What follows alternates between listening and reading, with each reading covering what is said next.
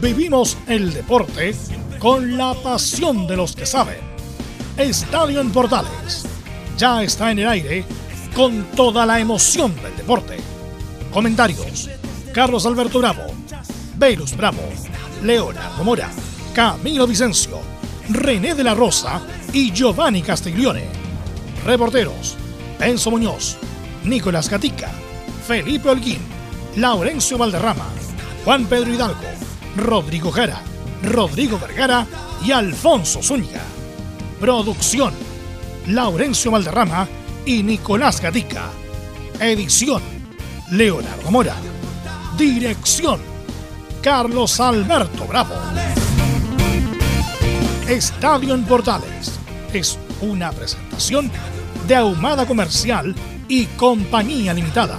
Expertos en termolaminados decorativos de alta presión. ¿Qué tal? Buenas tardes, ¿cómo les va? Somos Estadio Portales en el aire, 18 de mayo. Hoy día la Católica juega un partido trascendental. Sin fue en salida, enfrenta a Nacional del Uruguay. Será transmisión de Estadio Portales digital. Las horas de Blandi están contadas en Colo Colo, dicen algunos. Tendremos este y mucho más en la presente edición de Estadio en Portales. Vamos de inmediato con ronda de saludo. Está por ahí don Nicolás Gatica. Buenas tardes. Sí, buenas tardes a toda la audiencia de Estadio en Portales. Claro, tenemos novedades del equipo de Colo Colo en cuanto a lo de Nicolás Blandi, si sigue o no sigue, es muy probable que no siga, pero sabremos en qué está eso y por supuesto escucharemos la palabra del peluca Maxi Falcón. Perfecto, esto y mucho más con el informe de Colo Colo y nos vamos con la U de Chile que se prepara para enfrentar el domingo 20-30 horas a Everton, de Viña del Mar. ¿Cómo, está? Enzo Antonio. Antonio. ¿Cómo está, Carlos Alberto? Un gusto saludarlo. En la previa de este partido que usted señala, el partido contra Everton de Viña del Mar, que será este día domingo, habló Tomás Rodríguez. Habló de las diferencias con el papá, de que el equipo está mejorando y obviamente la posibilidad de que sea el acompañante Joaquín Larry. Pero todo eso y más se lo cuento en el informe de la U. Perfecto. Vamos de inmediato a saludar a Felipe Holguín, que tendrá trabajo esta noche porque juega la U con Nacional. Felipe, ¿cómo estás? Muy buenas tardes, Carlos Alberto. Gusto en saludarlo a usted y a todos los oyentes de Estadio Portales. Eh, claro, bien lo decía usted y lo anunciaba ahí en titulares. Con una baja principal, el capitán, el de más, el que ha peleado las batallas de mil guerras en la Católica. Estoy hablando José, pero el Chapa fue en salida. Hombre que no va a estar hoy día allá ante el Nacional de Uruguay. También tendremos declaraciones, por supuesto, del Catuto Rebolledo. Estoy más en la presente edición de Estadio Portales. Bien, lo vamos con los equipos de colonias. Don Laurencio Valderrama, hola, hola. Hola, ¿qué tal, don Carlos Alberto? Eh, buenas tardes para ustedes y para todos quienes nos escuchan en Estadio Portal Servicio Central. En esta jornada tendremos cómo se prepara Palestino ante el cuadro de News Boy. Van a jugar el jueves en Rosario y, por supuesto, con la derrota que sufrió anoche el cuadro argentino y donde quedó eh, eliminado de la Copa Argentina. Y, por supuesto, tendremos un invitado especial por el aniversario de los 124 años de Unión Española que los cumple el día de hoy y que incluso fue saludado al club hispano por la Comebol. Estimas en Estadio Portales. Tiene mucha historia el equipo de Santa Laura. Bien, vamos de inmediato entonces con titulares que lee. No, pues lea la, ah, estelares, los estelares de Estadio Portales. ¿Cuáles son los estelares hoy? Perdóneme. Camilo Asensio, Leonardo Mora, esos son los estelares. Bien, vamos con Leonardo Isaac. ¿Cómo estás, Leonardo? Buenas tardes. Y Bravo también, es el otro estelar que siempre está con nosotros. Pues, ¿ah? yo soy de cuatro de copa, ¿no? Algo. No, no, no, no, no. O sea, aquí los arroz graneados somos nosotros, en realidad. ¿ah? el estelar de los estelares. Justamente, ¿no? el, el, resto son... Eh, podríamos decir que, que, es el de Tesano del, del programa usted. ¿ah? No, no. El panel principal. o, se, o, se, cree, o se cree más Tony B. ¿Cuál, ¿Cuál, es su perfil? No, no, no, ninguno de esos. No, ninguno de esos. Que, que llegue un cuarto de Igor Ochoa, con eso me, me conformo. Qué grande el macho Ochoa. Bueno, aquí estamos, Carlos, como tú bien decías, y, los muchachos, eh, importante, nuevamente se reactiva la semana de, Copa Libertadores y Sudamericana. Esperemos que dos equipos, porque son los que tienen las mayores posibilidades, puedan darnos la alegría necesaria. Uno, que ya sabemos, la Católica, que puede probablemente haga algo en la Copa Libertadores, y el otro es Huachipato, que pasa muy desapercibido en la capital, pero también tiene muchas esperanzas ahí en la Copa Sudamericana. Eso puedo decir en este saludo inicial en Estadio Portales. Vamos con otro estelar. Don Camilo Vicencio Santalice, ¿cómo le va? Buenas tardes. Muy buenas tardes, Carlos, para usted y todos los auditores de Estadio en Portales. Eh, sí, vamos con, claro, con todo lo que va a suceder en la Copa Internacional, así que hay harto movimiento y después lo que se viene para la nueva fecha del Campeonato Nacional. Se escucha mejor, Camilo, le llegó el, paquete de...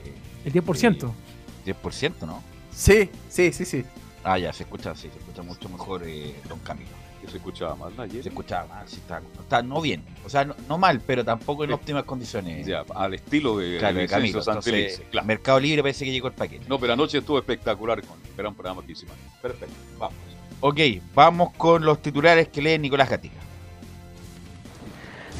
Claro, porque justamente son bastantes los titulares y dio el pie justamente eh, Leo Mora porque esta semana comienzan las Copas Libertadores y Sudamericana. Partimos con la Libertadores donde, claro, la es segunda en su grupo, solo superada por Argentinos Junior. Unión La Calera es última en su grupo donde el Flamengo del Guaso Vila y el Vélez de Pablo Galdames están pasando hasta ahora a octavos de final.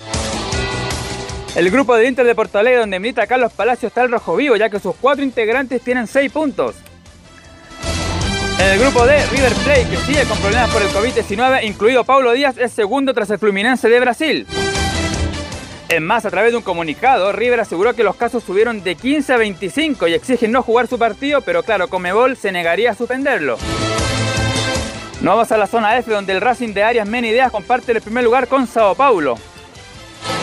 Cerramos con el grupo H, donde Atlético Mineiro, que ha contado con el despertar goleador de Eduardo Vargas, lidera su zona, seguido por Cerro Porteño. Nos vamos a la Sudamericana donde Huachipato lidera su zona pero solo a dos puntos del tercero el 12 de octubre paraguayo. Sobre el conjunto acelero, Conmebol informó que el escenario del partido entre Rosario y el cuadro de la usina será finalmente el estadio de Banfield. Por su parte, el grupo B independiente del Tuco Hernández y el City Torque uruguayo de Marcelo Allende aún tienen chance de clasificar a la siguiente fase. En el grupo E, Peñarol manda con 12 puntos y el Corinthians de Ángelo Arauz está muy atrás con 4 puntos y prácticamente eliminado. En tanto que en la zona H, el gremio de Porto Alegre, donde César Pinar hace rato que ni siquiera es citado desde hace mucho, lidera con mucha comodidad su grupo. Y decir que hoy día comenzó la primera vez que se va a jugar de forma íntegra, donde Puerto Montt le ganó como visitante 1-0 a Barnechea. Esto y más en Estadio en Portales. Ok, gracias.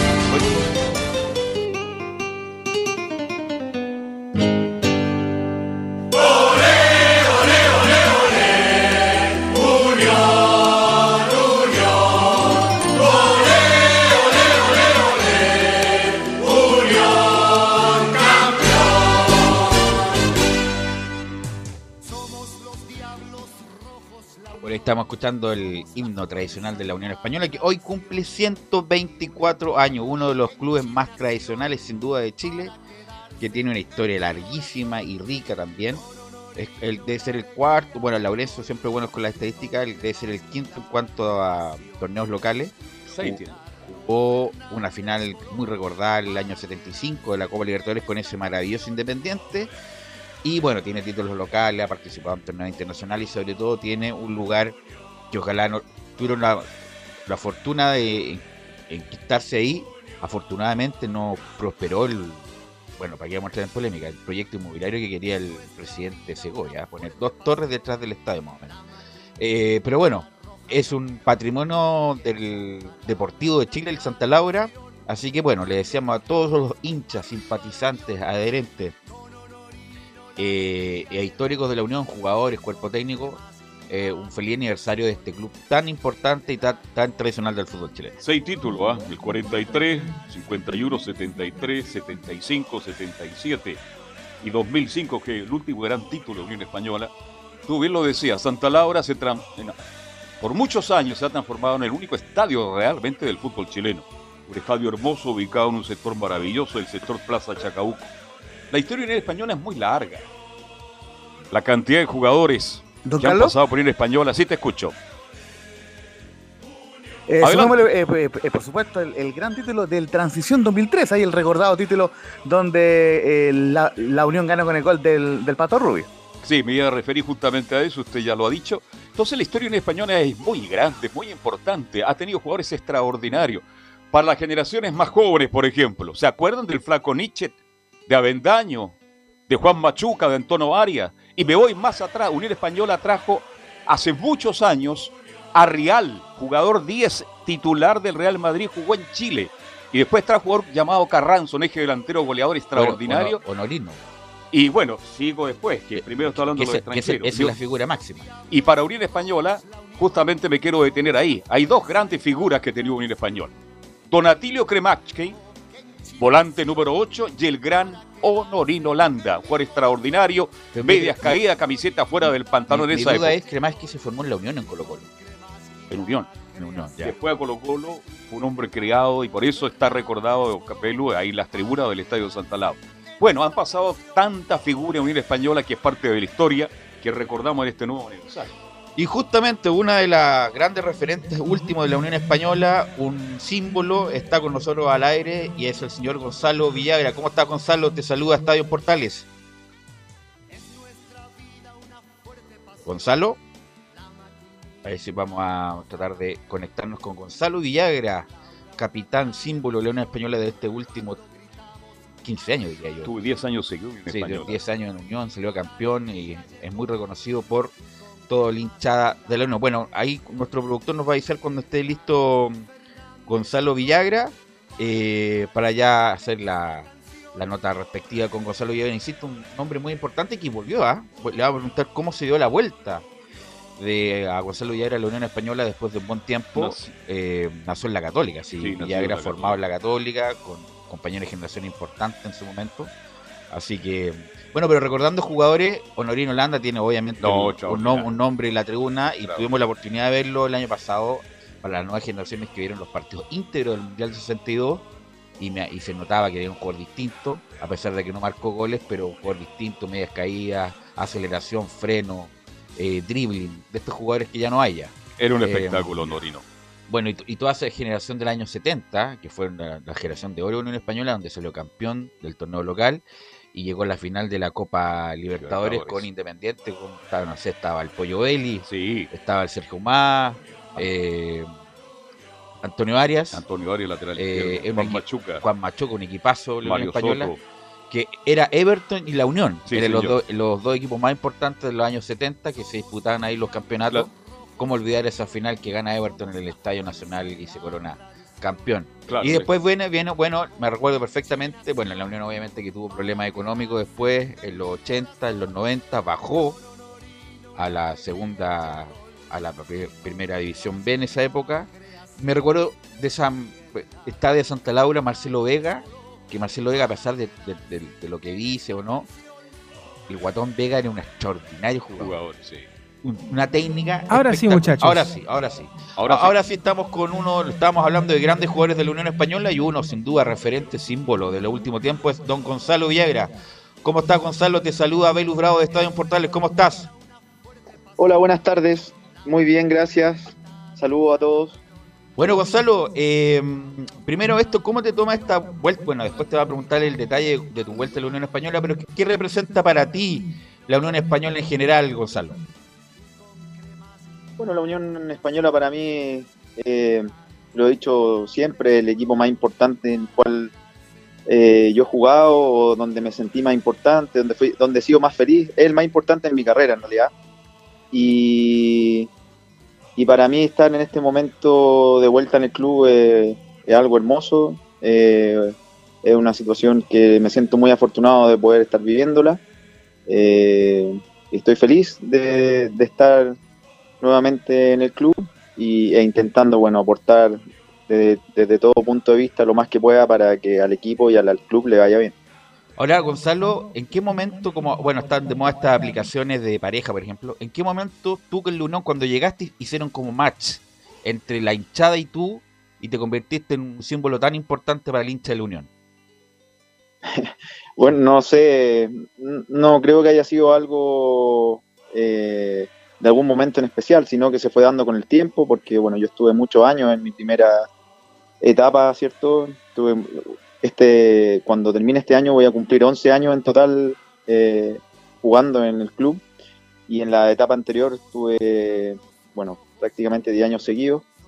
Eh, y con el correr del tiempo, bueno, la gente se fue de alguna manera, creo, identificando conmigo, con el compromiso que yo siento que vieron, que, que reconocieron, eh, con la entrega, y, yo creo que por ahí, por ahí fue esa conexión también con la gente que, que siempre me, me demuestra mucho su cariño, yo también cada vez que puedo se lo, se lo retribuyo. Eh, y eso, bueno, a mí me, me llena como, como futbolista y por sobre todo como persona, una satisfacción muy grande. Ahora, Gonzalo, bueno, para terminar con este tema, bueno, tú sabes que el público se va renovando. ¿Cómo se dio la vuelta, Gonzalo? ¿A quién se le ocurrió? ¿Algún dirigente? ¿El técnico de turno, Pelicer? ¿Cómo se dio la vuelta para todas las antenas de portales que te están escuchando en este momento, Gonzalo? Bueno, yo siempre desde que, la verdad que siempre desde que el día que me tocó irme del club, que, fue por, por decisiones del momento, no mías, sino de, de las personas que tomaban la decisión en ese momento, bueno, eh, siempre mi intención fue volver y en cada ventana de, pase o en cada momento en que yo terminaba contrato en, alguno, en mi otro equipo, principalmente en Antofagasta, y en Santiago Morning las últimas temporadas, yo lo que siempre pretendía era ojalá tener una posibilidad de volver, no se daba, y en esta oportunidad, bueno, eh, le agradezco mucho a don Jorge Pelicer que él, eh, que él quiso contar conmigo, me abrió las puertas nuevamente del club, del plantel y por supuesto también con la con la venia de don Jorge Segovia y, por ahí, bueno, se da, se da mi vuelta que, que para mí tiene eh, una importancia enorme. eh, eh, es, sé que es mi última etapa como futbolista, no sé si cuándo se irá a terminar, pero sí sé que mi última etapa como futbolista la voy a vivir en este club. Y, y bueno, estoy intentando, como dije antes, dar lo mejor de mí porque siempre mi intención ha sido sumar, aportar a- al equipo donde, donde me ha tocado y más que, más que nunca hoy en la Unión Española, que es mi equipo. Gonzalo, ¿qué tal? Te, te- te saluda Leo Mora. Estuvimos hablando antes de, de entrar al aire a través de- del WhatsApp. Yo quiero volver otra vez un poquito atrás al, al primer paso por, por la Unión Española, aquí es donde eh, ciertamente tú decías, estuviste muchos años ahí en, en este equipo bien aguerrido que es la, la Unión Española, pero que logró un título muy bonito, muy querido para los hinchas de, de la Unión Española en ese periodo, el 2013, recordando que, que el año anterior eh, estuvo esta campaña que fue extraordinaria de todas maneras en, eh, en este subcampeonato que se logró allá en, Talcahuano, cuando lamentablemente eh, la Unión Española en esta, estos tiros penales no logró finalmente levantar la copa, pero el año siguiente sí lo pudo hacer. ¿Tú recuerdas un poco de, de esas dos campañas, cómo fueron, cómo estaban las pulsaciones de la gente hispana de ustedes ahí en el camarín?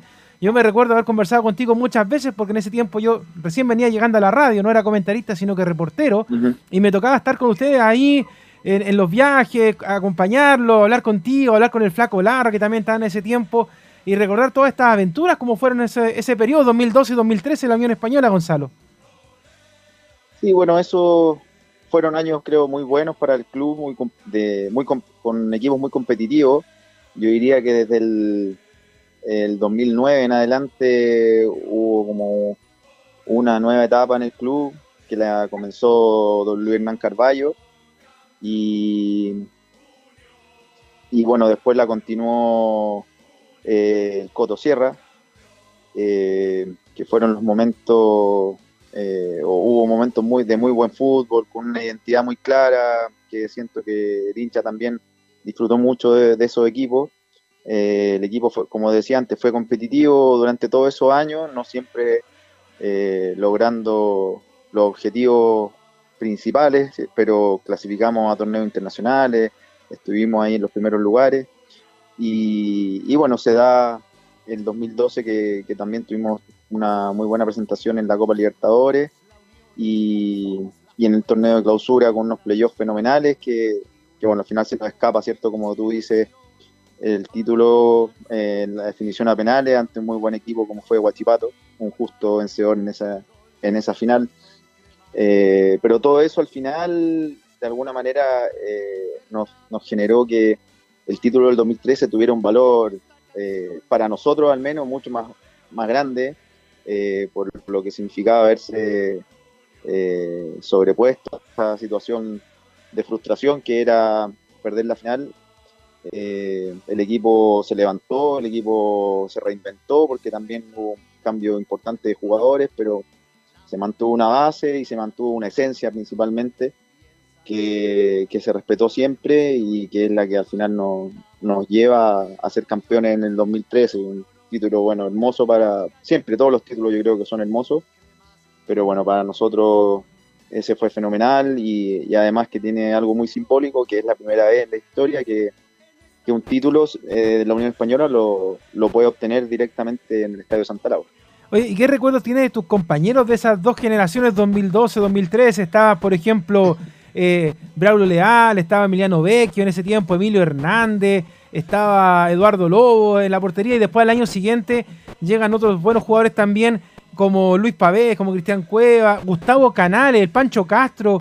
¿Cómo fue ese tiempo? Porque la verdad es que destacó bastante la Unión y de hecho eh, recordemos también ahí, Gonzalo, de que por ejemplo a Emiliano lo miraban desde Colo Colo en el 2012 cuando se lo querían llevar. ¿Cómo era esa relación que tú eras el capitán ahí que dirigía todo este grupo de, de muchachos talentosos que hubo en esa época?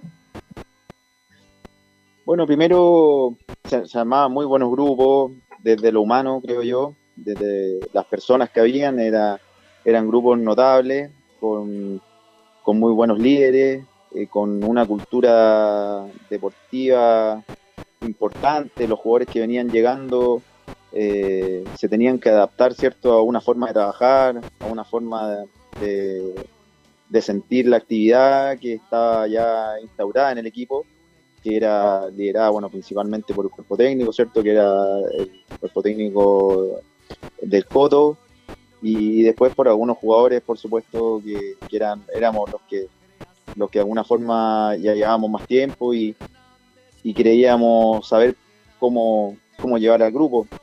Eh, y después tú nombraste muchos jugadores y, de calidad enorme y se nos escapan un montón más. Y obviamente cuando hay tanta calidad para, para, el, para mí, por ejemplo, se me hacía mucho más fácil jugar porque, porque es así, pues, se genera una sinergia en la cual todo, todos quieren lo mejor para el equipo y en, esa, en esas campañas se logró, principalmente en la de 2013, ¿cierto? coronándola con, con el logro del objetivo.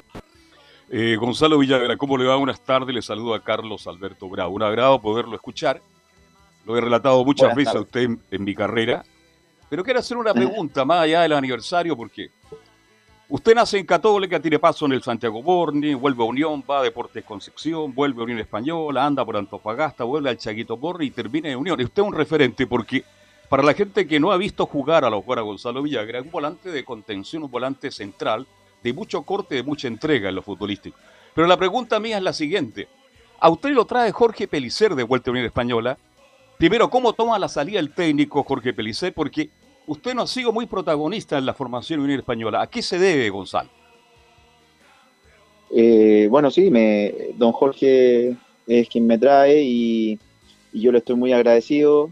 Al mismo tiempo, bueno, ha sido una lástima que, que su proceso se haya tenido que cortar y que no hayamos podido tener los mejores resultados ni, ni el mejor rendimiento colectivo como, como pretendíamos. Eh, así que bueno, yo de todas formas se lo, se lo dije a él, que siempre voy a estar agradecido por, por haber confiado en mí y la posibilidad que me, que me dio de volver al club. Eh, después yo, bueno, sí, no, eh, no he jugado tanto, pero la verdad que comencé jugando, eh, incluso los partidos de Copa Libertadores fui titular. Y, y después en el torneo eh, estaba haciendo alternativa, tuve un pequeño, una pequeña molestia muscular lo- en la última, los últimos partidos que alcanzó a dirigir eh, Jorge Pellicer. eh, pero, pero más allá de, de- mi situación particular, de mi continuidad, bueno, hay un plantel muy competitivo, ¿cierto? Donde eh, prácticamente cualquiera puede jugar, puede ser titular. En ese sentido, tenemos que exigirnos al máximo para poder ganar un espacio dentro del 11 y dentro de la situación. Eh, y en mi caso, bueno, yo voy a sumar desde la, desde la posición que me toque.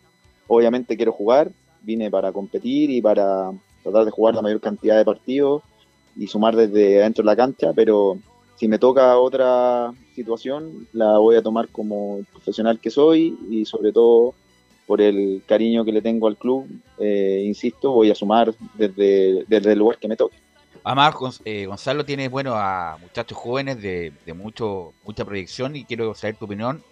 Por ejemplo, de Méndez, este jugador de Unión que fue así fue figura el año pasado, un hombre que eh, también es seleccionable a futuro. ¿Qué, qué te parece este Víctor Méndez, este jugador que tienes de compañero?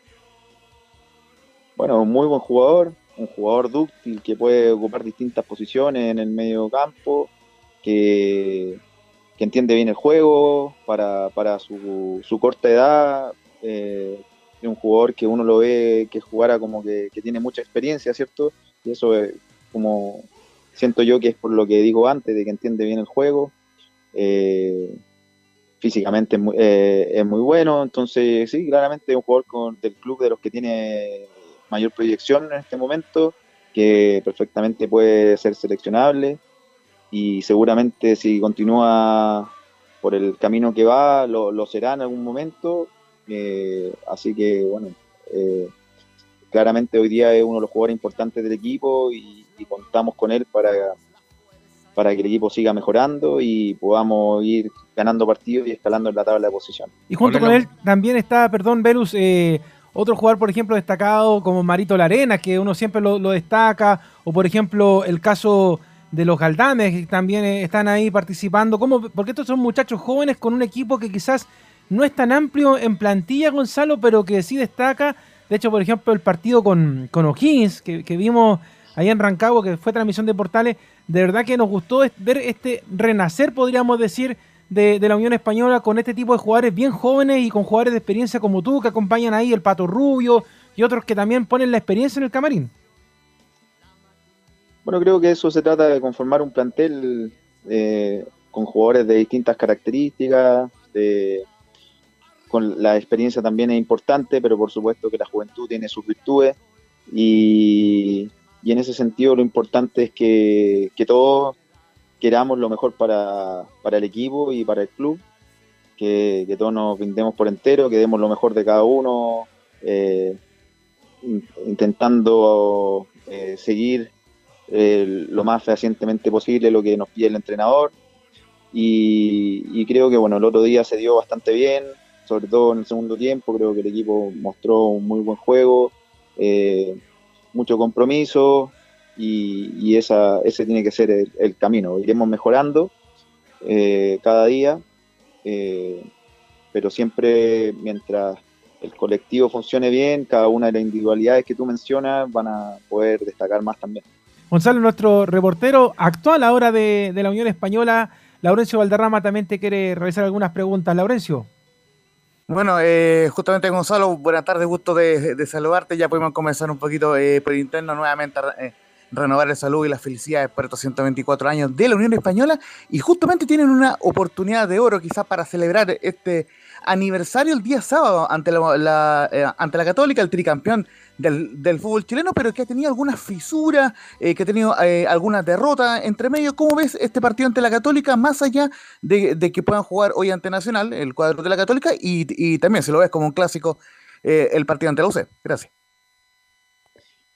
Claro, bueno, esta semana sin duda es especial para el club, este mes es especial para el club. Este, eh, hay varios hitos que, se dan en el mes de mayo, como el aniversario de la fundación del Estadio Santa Laura, el aniversario del club.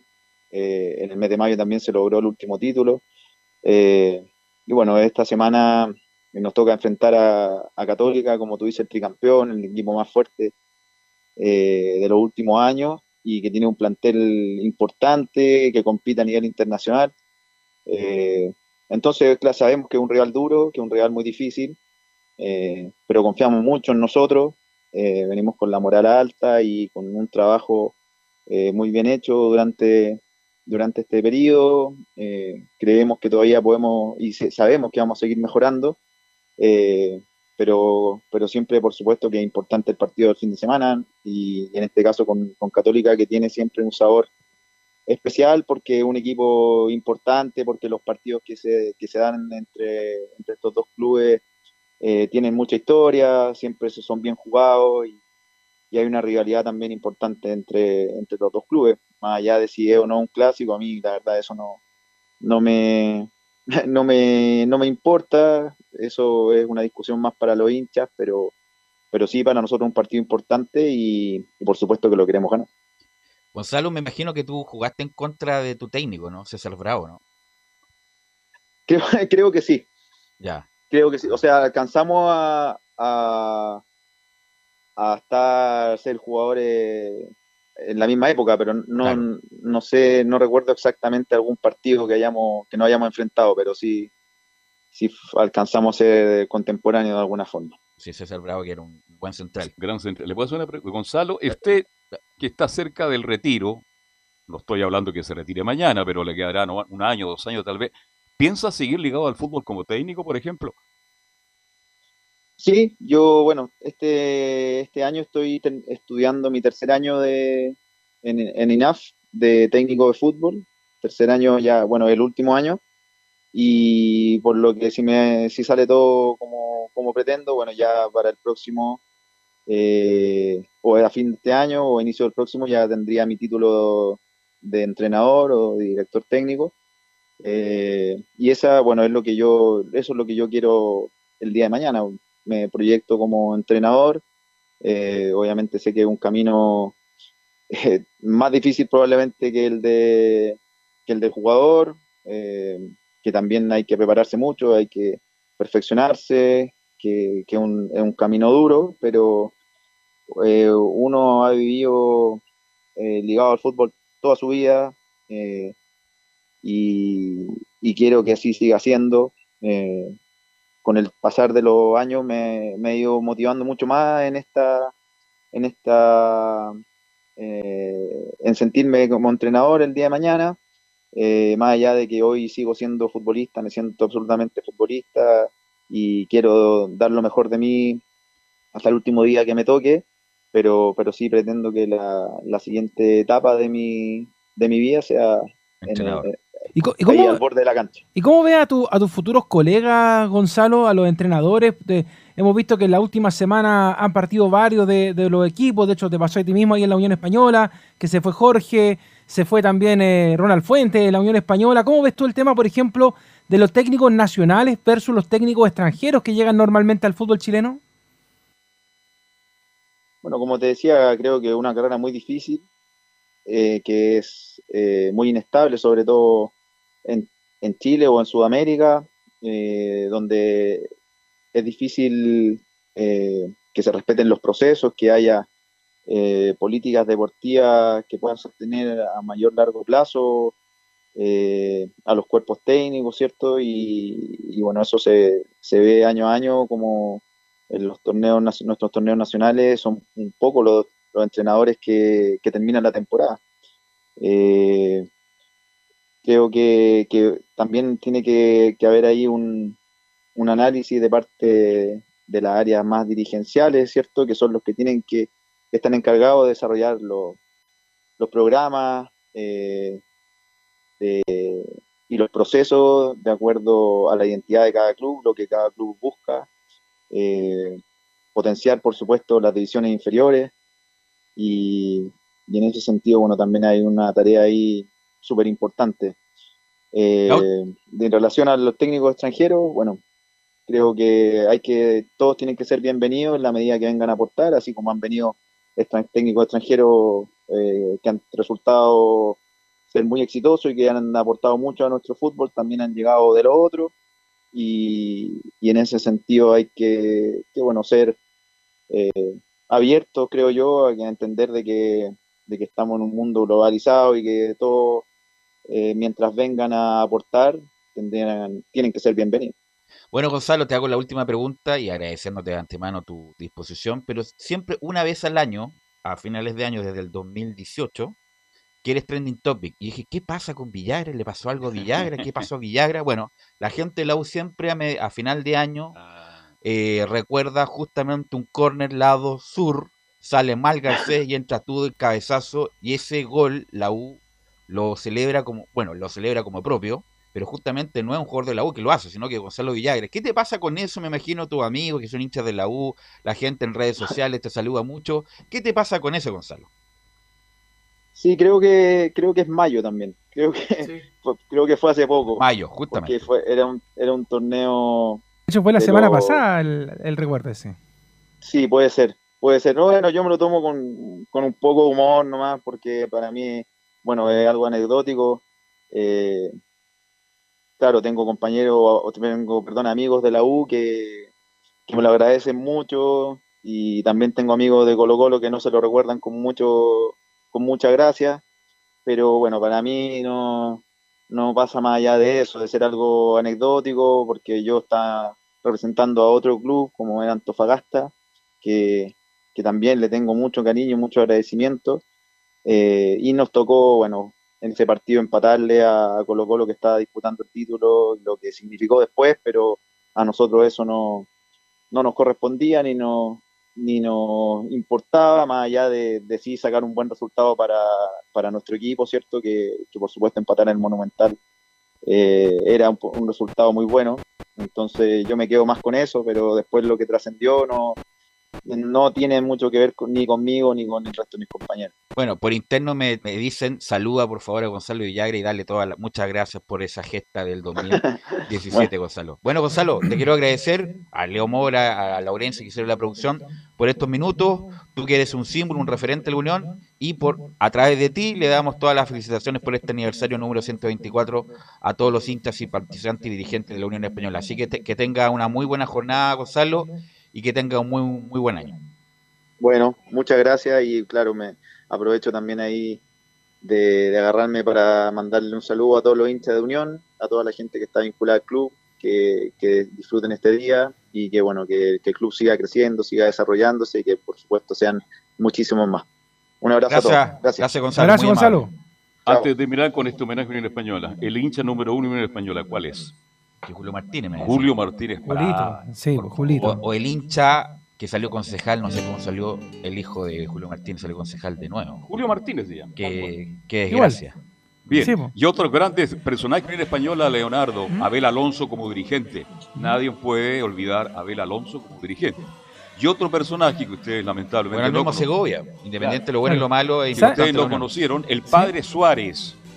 Mire. Si ustedes vieran llegar al padre Suárez al estadio Santa Laura, una hora antes del partido, un caballero, un señor tranquilo, muy tranquilo, muy buen conversador, pero cuando ya el partido comenzaba, Leonardo, el padre Suárez no era el padre Suárez. ¿ah? Es Así como, que quise era que- como el padre Afón, pues. El símil. Oiga, pero Claro. era peor que el padre para que usted se Claro. forme, porque se paraba en la tribuna y se enfrentaba con los hinchas, se enfrentaba a golpe. Era un- fue un personaje en español. ¿Le, le doy otro nombre? A ver, El recién reelecto Gonzalo Durán Baronti, alcalde de Independencia. ¿hincha acérrimo de la Unión. Yo a Gonzalo Durán lo conocí en esa campaña del 2012-2013, cuando él todavía ni siquiera era político.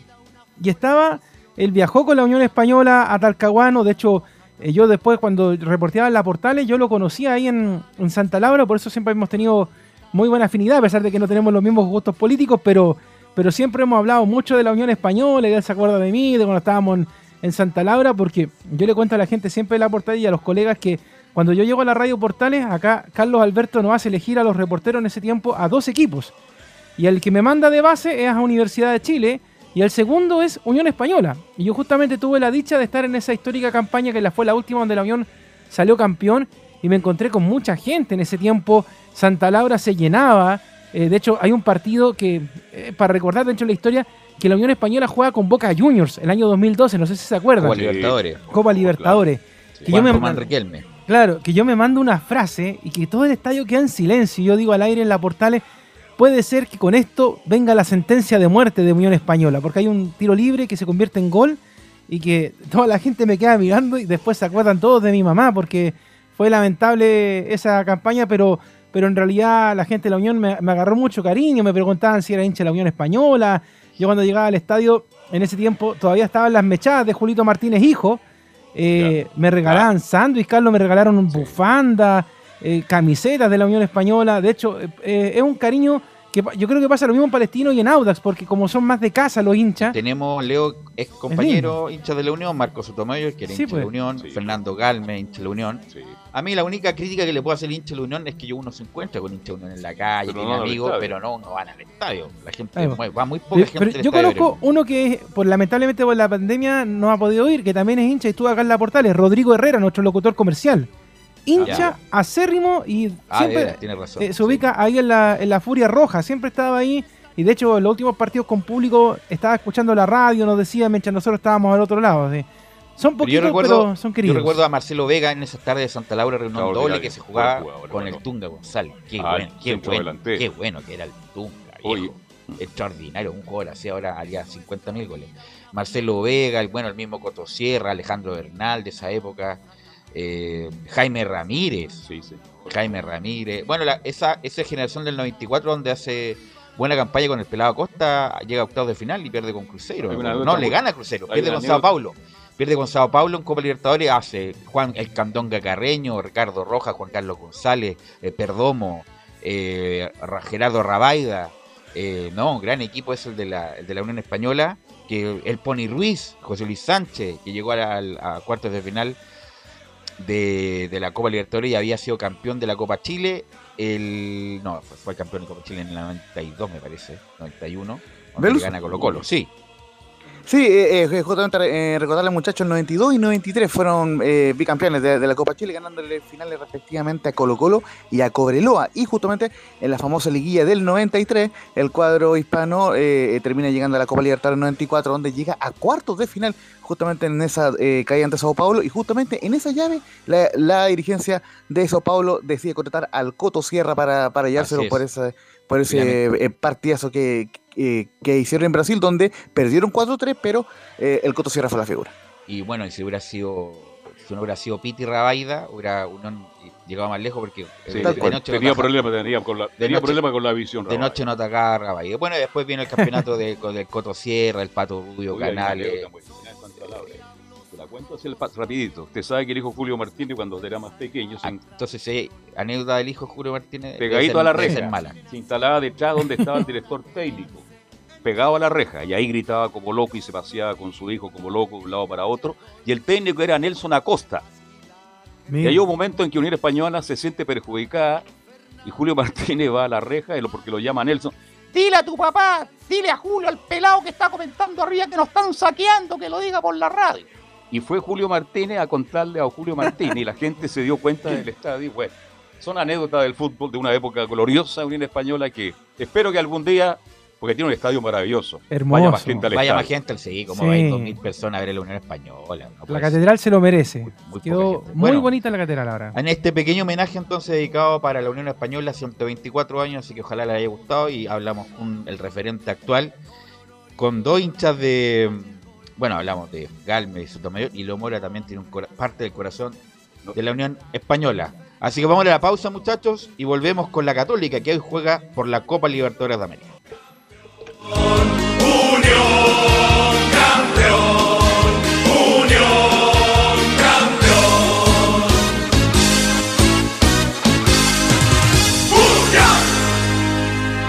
Radio Portales le indica la hora.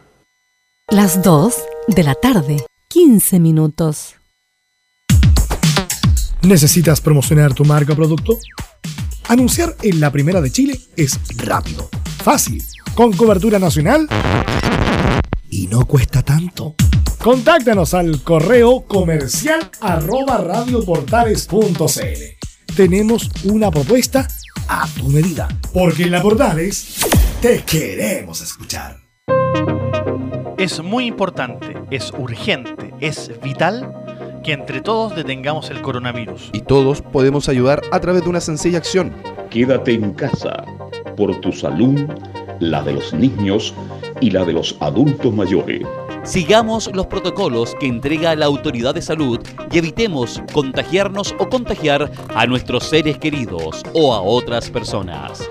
Quédate en casa porque es la mejor manera de ponerle fin a este virus. Nosotros te seguiremos informando y acompañando, pero te invitamos de todo corazón que por favor lo hagas. Es muy fácil. Quédate en casa. Quédate en casa. Quédate en casa. Quédate en casa. Quédate en casa. Quédate en casa. Recuerda, al coronavirus lo derrotamos entre todos. Seamos responsables. Es un mensaje de Radio Portales, la primera de Chile.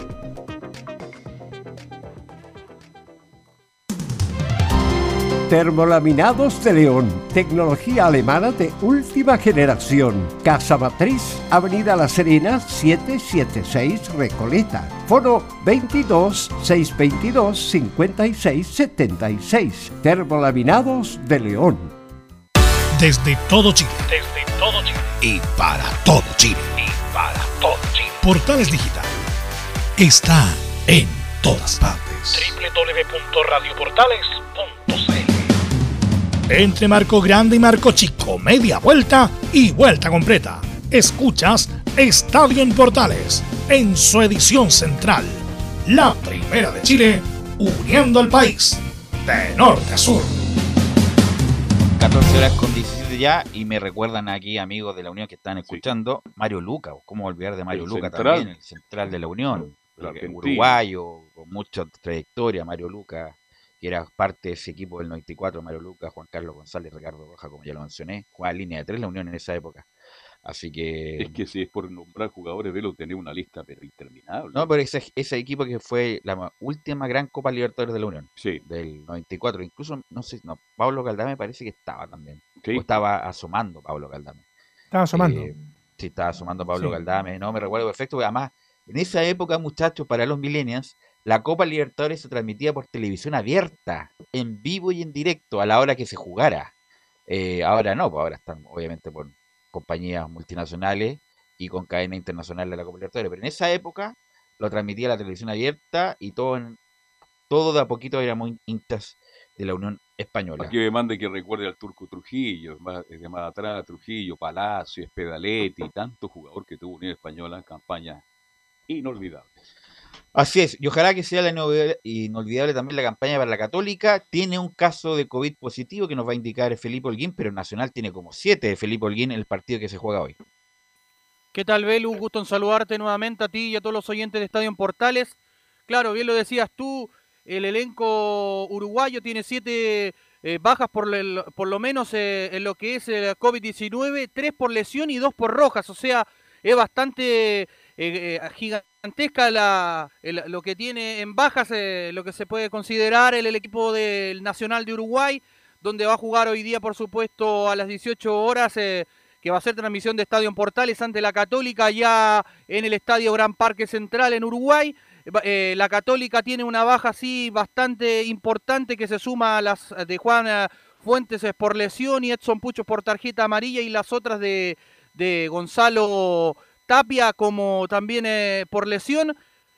Eh, es eh, la gran importante de José Pedro Chapa Fonsalida, quien eh, hoy día hizo un comunicado a la Católica solicitud del jugador. Cruzados informó que José Pedro Chapa Fonsalida fue diagnosticado con COVID-19 luego que el examen realizado a llegada de Uruguay diera positivo. Eso se hace presente que toda la delegación viajó con examen eh, PCR negativo, conforme a los protocolos sanitarios. El capitán de Universidad Católica se encuentra bien y aislado en habitaciones eh, donde sigue los siguientes protocolos correspondientes a este caso. La pregunta es, Camilo, me imagino que con alguien tuvo contacto, fue en salida con el plantel de Católica, por lo tanto puede ser un contacto estrecho y a lo mejor aparecen nuevos contagiados con hisopados que se puedan hacer ahora. Por ejemplo, River Plate, que jugó con equipo de emergencia, entre comillas, con Boca, hicieron un hisopado al día después y aparecieron cinco casos más y ahora con suerte tienen 10 jugadores para jugar con Independiente Santa Fe. ¿Tú crees que puede haber um, más contagiados de la Católica con, con esto?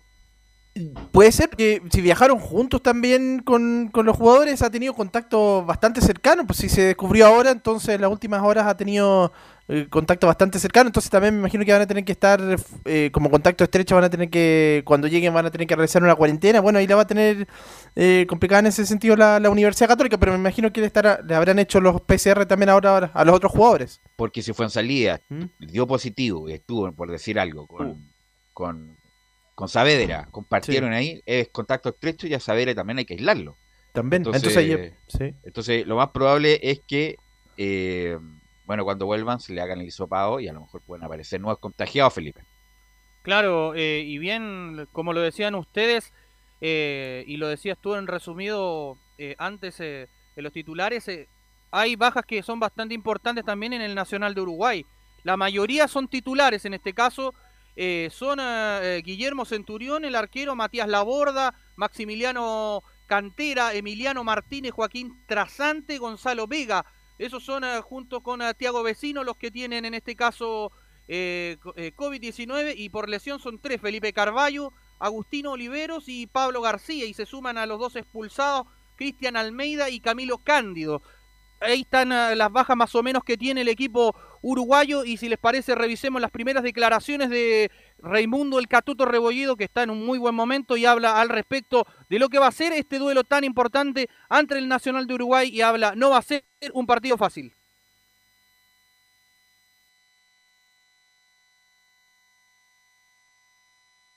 Ya vamos a estar ya con los audios de la Católica. Bueno, me indica Juan Pedro que, por ejemplo, los de River fue por compartir el mate. Vamos a confirmar Sí. eso. Eh, pues, también pasó en Boca también en algún momento. Y también hay un caso eh, que nos manda la noticia en, O'Higgins. En O'Higgins también hay un caso positivo de Claro. COVID, así que lo más probable. Pablo Milán quiere operar con público de los el, estadios. ¿no? el protocolo justamente para aislar a los que están contagiados. Así que vamos, vamos de nuevo, Felipe, por favor. Sí, escuchemos las siguientes declaraciones de Raimundo Rebollido que habla no va a ser un partido fácil. Mm, obviamente hay que, hay que saber manejar el partido. eh, como dices tú, ellos, ellos probablemente salgan a, buscar el resultado, quizás con, con mucho volumen ofensivo y, sabemos que, pueden dejar de espa- espacio atrás, mucho más cómodo, mejor dicho. eh, cuando un equipo no sale a jugar a, a que salga a meternos atrás, creo que eh, se deja mucho más espacio, tenemos muchos jugadores desequilibrantes, entonces siento que, eso también, también nos puede hacer bien y, lógicamente también que va a ser una, una visita difícil, o sea, todos sabemos lo que, lo que es nacional, eh, lo que es jugar en esa cancha, yo personalmente nunca lo he vivido, pero, pero todo lo que se habla, entonces sin duda que, que- que no va a ser un partido fácil, o sea, que, hay- que tengan pocos puntos y que vayan último no significa nada. Ahí estaba Ahora la pregunta, Felipe El Millón, ¿quién reemplaza a Fuenzalías? Esa es la gran pregunta. Yo sé quién lo va a reemplazar en ese caso. ¿Quién? Yo sé quién lo va a reemplazar. Es Gastón el Gato Lescano, el quien Sí. eh, sería el reemplazante natural, en este caso de, del jugador José Pedro Fuensalida. De hecho, cuando les detalle las formaciones, ahí se van a dar cuenta cómo va a ser el desglose más o menos táctico que va a preparar eh, el técnico Gustavo Poyet. Sí, porque el último partido estaba jugando arriba jun- el- junto con San Pedri y con Puch. Y claro, ahora tendría que ser Lescano la, la opción más, más cercana. Claro, en este caso, eh, si gustan, eh, repasamos inmediatamente para honor al tiempo los compañeros, eh, repasar el- el- la formación ¿A que va Ah, ¿Cómo a ser jugaría la David. Católica con Fuensalida descartada? ¿eh? Matías Dituro en portería, línea de cuatro en el fondo, Raimundo Rebolledo lateral derecho, eh, los centrales serían Branco Ampuero por derecha, por izquierda Valver Huerta y por izquierda cierra la línea de cuatro Juan Cornejo. En el medio campo, en contención, por derecha Ignacio Saavedra y por izquierda Luciano Agüet. En el, en, en el medio campo, en creaciones, iría Marcelino Núñez en eh, delantera, sería por derecha el puntero Gastón Lescano, centro delantero Fernando Sampedri y por izquierda Diego Valencia. Eso sería el 11 que estaría ya titular para enfrentar al Nacional al bolso hoy día. Cuénteme qué puede hacer con ese equipo y, a- y con todas las bajas que tiene Nacional, Camilo. ¿Sabes que a mí me gustaría más por el sector izquierdo? Bueno, ya por Valencia ha tenido buenos rendimientos en los últimos partidos, pero por el partido que creo que se puede dar eh, ahora, como Clemente Montes, pero va a ser una, una buena alternativa para el, para el segundo tiempo. Yo creo que, y de hecho en el partido de, ida, por ahí lo por ahí fue donde se transformó, mm, prácticamente tuvo un gran compromiso en esa oportunidad eh, Montes, pero creo que Nacional me, me parece que tiene como tiene la obligación, a pesar de todas las bajas, eh, igual creo que va ellos van a tener que tomar el control de- del partido, así que salir a buscar el, el encuentro y por ahí la Católica puede hacer daño por con alguna contra, en, en- sobre todo en el segundo tiempo. Felipe. Claro, y ese sería más o menos, como les decía, la gran ah, oncena titular que prepararía el uruguayo Gustavo Poyet, un hombre que conoce bastante el, eh, el parado y cómo juega este equipo uruguayo del Nacional. Dijo en conferencias pasadas que como él había sido entrenador del Montevideo Wanderers y no le había tocado nunca jugar una Copa Libertadores, era lindo poder disfrutar y jugar contra un equipo uruguayo, porque habló también contra una en una radio amiga allá en Uruguay. Y de hecho el árbitro también para el día de hoy va a ser eh, Rafael Klaus, el eh, brasileño, eh, que va a estar a, al- eh, a cargo de, lo que va a ser eh, este partido entre el elenco del Nacional y eh, la Universidad Católica. Ahora, si Católica gana este partido, Velo, clasifícalo a la otra fase. Clasifi no, asegura Sudamericana. A la otra Sí. fase todavía queda, queda una fecha. Así que, Pero prácticamente. pero Sudamericana clasifica directo. Nacional- asegura Sudamericana y la última fecha se indicará si pasa a la otra ronda de la Libertadores. Y Nacional queda prácticamente afuera. Así que Claro. un partido trascendental. ¿A hora es el partido? ¿A las 20? 18 No, 18, horas. 15. Sí, 18, 18-15. parte la transmisión y 18-15 vamos al aire. Ok, repítame la formación, Felipe. Por supuesto, iría con eh, Matías Dituro en portería, línea de cuatro en el fondo con Raimundo El Catuto Rebolledo, Branco Ampuero, Valver Huerta, Juan Cornejo, Ignacio Saavedra en contención con Luciano Agüet, Marcelino Núñez y en delantera Gastón Lescano, Fernando El Toro San Pedri, Diego Valencia. Esos son los 11 de Gustavo Poyet para enfrentar esta tarde noche allá en Uruguay al Nacional, al Bolso. Y por supuesto va a ser transmisiones de portales digital. ¿Quién narra? Cristian Frey, el bombero, Camilo Vicencio en los comentarios con Ricardo Jamasmí y que le habla en cancha. Perfecto. Por supuesto va a ser transmisión de Estadio en Portales a través de portales digital www.radioportales.cl o a través también de las aplicaciones que hay como TuneIn o también me imagino yo que va a estar también en Facebook Live para eh, los que siguen a la Universidad Católica. Antes de ir con la U está jugando el Leeds de Bielsa, 70 minutos ya de partido con el Southampton, empatan 0 a 0, ¿ah? empatan 0 a 0. ¿Cuánto público permiten? 25%. Y eso iba a comentar, que, Sí, que- mil que bueno, que, que bueno tener público en los estadios, es otra cosa. Incluso el grito de un pelado, aunque no tenga idea, al lado de la reja, ya te cambia el panorama. Eh, ya es muy distinto jugar sin público, la presión y todo lo demás, la adrenalina. Así que ojalá, acá en Chile, por lo menos leyendo hoy día el Mercurio, Sí. se dice que los vacunados, los vacunados tendrían chance después de julio de ir a los estadios. Y para eso hay que tener alguna certificación. Así que ojalá pase, eh, porque uno echa de menos volver. Hay que tener carnes verdes para Hay eso. que, hay no, pero hay una certificación, hay una página que Sí. te indica que tú estás vacunado. Ojalá, Dios Ojalá quiera. se pueda dar para volver al estadio como corresponde. Se habla de julio después de la Copa América. como Muy buenas tardes muchachos. Gracias, Felipe. Chao, Felipe, gusto de saludarte. Saluda al bombero. Gracias, Felipe. Igualmente. Bueno, vamos con Don Enzo Muñoz y las novedades de la U, porque habló Tomás Rodríguez, el hijo del Leo. Claro, tal como tú lo señalas, Velu, un gusto saludarte. Habló Tomás Rodríguez, el hijo de Leo Rodríguez, y la primera que vamos a escuchar, ustedes mismos lo conversaban hace segundos, tiene que ver con la vuelta al público. ¿Qué le parece a Tomás Rodríguez que vuelva al público? Obviamente con las medidas sanitarias, con que estén vacunados, ese es el gran requisito que va a tener esta vuelta de, de- de la gente a los estadios. La responde Tomás Rodríguez. Yo lo único que puedo decir es que si realmente las personas que, que están encargadas de, de la salud de la gente, que es lo primordial y lo más importante, creen que, que estamos preparados para una vuelta, yo lo he dicho muchas veces, lo que, o uno de los sueños más grandes que tengo es, uno era jugar con esta camiseta que lo cumplí y otro es por fin poder jugar de, de local con, con todo el público. Pero bueno, no puedo pasar por encima de, de las autoridades, siempre lo- el tema médico es, es primordial, así que ojalá pronto, creo que, que en este país está vacunando a un ritmo muy importante comparado a, otros países de Sudamérica y creo que tengo la ilusión personal de que eso rápidamente nos, nos devuelva no solo el fútbol, sino una vida más, más normal para toda la gente que, creo que lo está necesitando. Ahí escuchamos precisamente las palabras de Tomás Rodríguez refiriéndose a esta posibilidad de que vuelva el fútbol.